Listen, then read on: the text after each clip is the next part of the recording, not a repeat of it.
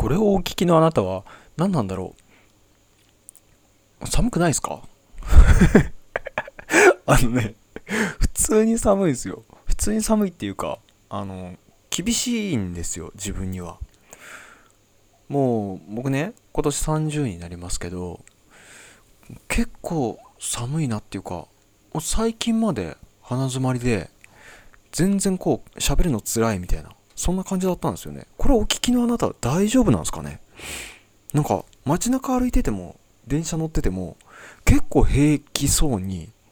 女子高生なんかはもうなんかめっちゃ短いスカートみたいな。いや僕が住んでるところがすごい田舎ってところもあるかもしれないですけど郊外でね。でもそれにしてもみんなちょっと平気すぎん？これ？みたいな。俺寒いよ？っていう。そういうなんていうかカルチャーショックじゃないですよねこれ。何なんだろう。何のズレなんだろう。世間とのこの温度感のズレみたいなものが。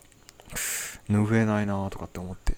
あすいません。申し遅れました。あのオンライン家庭教師と通信高校の教師とそれから陸上のクラブの先生もやっております。教えるということを通じて、えー、世の中に貢献しております。山本博樹と申します。あの今回は何を本題にしようかなとかって思ったんですけれどあの改めてね改めてもうものすごい基礎っていうかあのそりゃそうだよねっていう話をしたいと思います。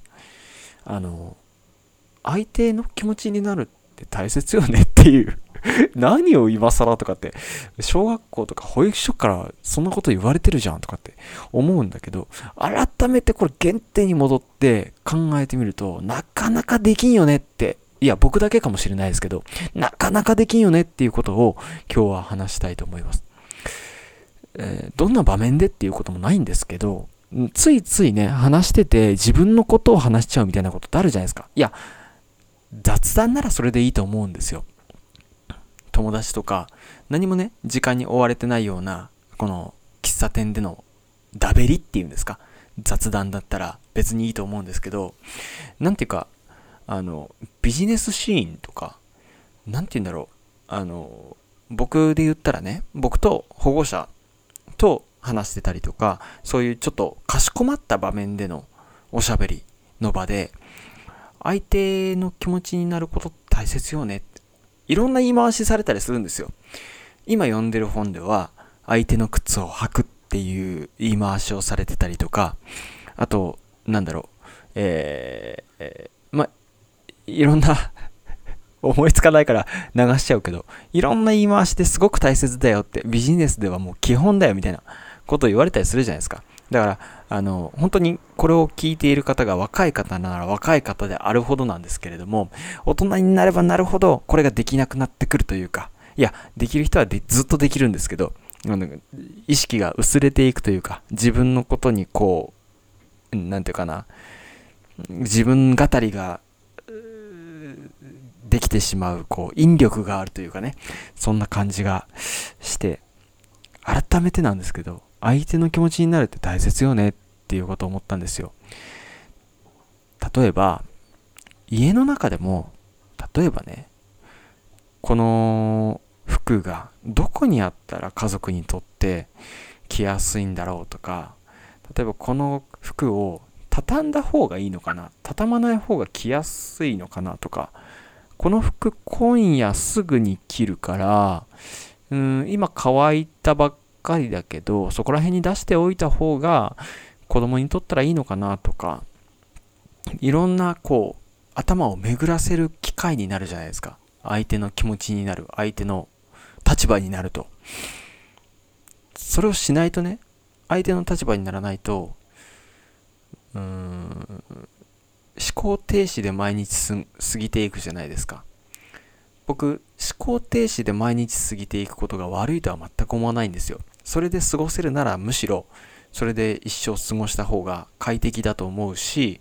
そういう思考停止というか、何も考えずに過ごせる仲間同士であれば、あの、コミュニケーションもものすごくスムーズにいくんだと思います。が、同じ考え方の人ばっかりじゃないじゃないですか、この世の中。これはもう家族ももちろん含まれるんですけどその家族の中でも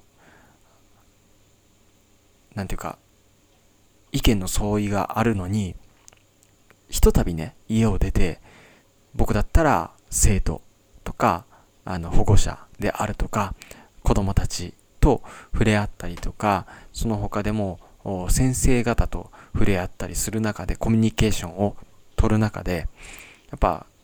こう、意見の相違というか、あの、お互いにこう、コミュニケーションがすれ違うこともまあまあありまして、まあ僕がコミュニケーション下手だからなんでしょうけどね。あの、何なんだろう。あ、いや、コミュニケーションの齟齬があったから、トラブルがあったからこういう話をしてるんではなくて、うんと、改めて聞いてほしいんですよ。今日これをお聞きのあなたは、明日？今日でもいいや。一日、あの、相手の気持ちになってどんな話を求めてるかなとか、どんな、あの、ことを言ってもらったらこの人嬉しいかなっていうことを考えて、その一日過ごしてみてください。あ、そういうことを思えば思うほど、相手が、自分と関わる相手がね、いかに自分のことを考えてないかって分かり始めますよ。というか、いかに自分の話を聞いてないかとか、そんなことが、もう如実にこう意識すればするほど悲しくなってくるぐらい、周りには、なんか自分語りが好きだったりとか、自分のこと、自分のことを聞いて聞いてっていう、話したいことばっかり話してるな、この人たちみたいな、そんな感じを受け取ると思います。なぜなら、私が今一番それを感じてるから。もう、この年になってね、改めてこれ意識しようと思って、これ、なんていうか、いろんな、こ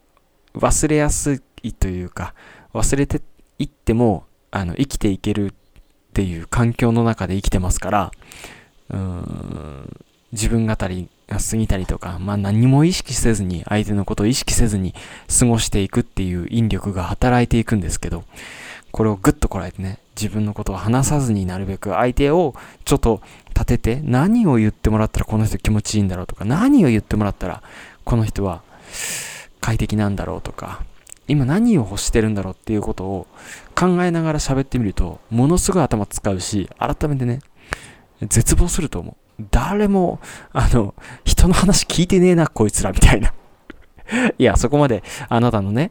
これをお聞きのあなたの周りの方はいい方ばっかりかもしれませんので、そんなことないかもしれませんが、はい。あの、改めて、あの、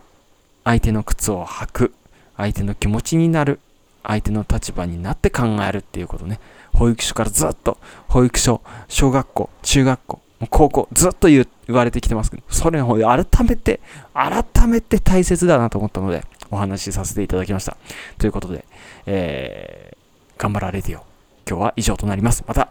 次回。では。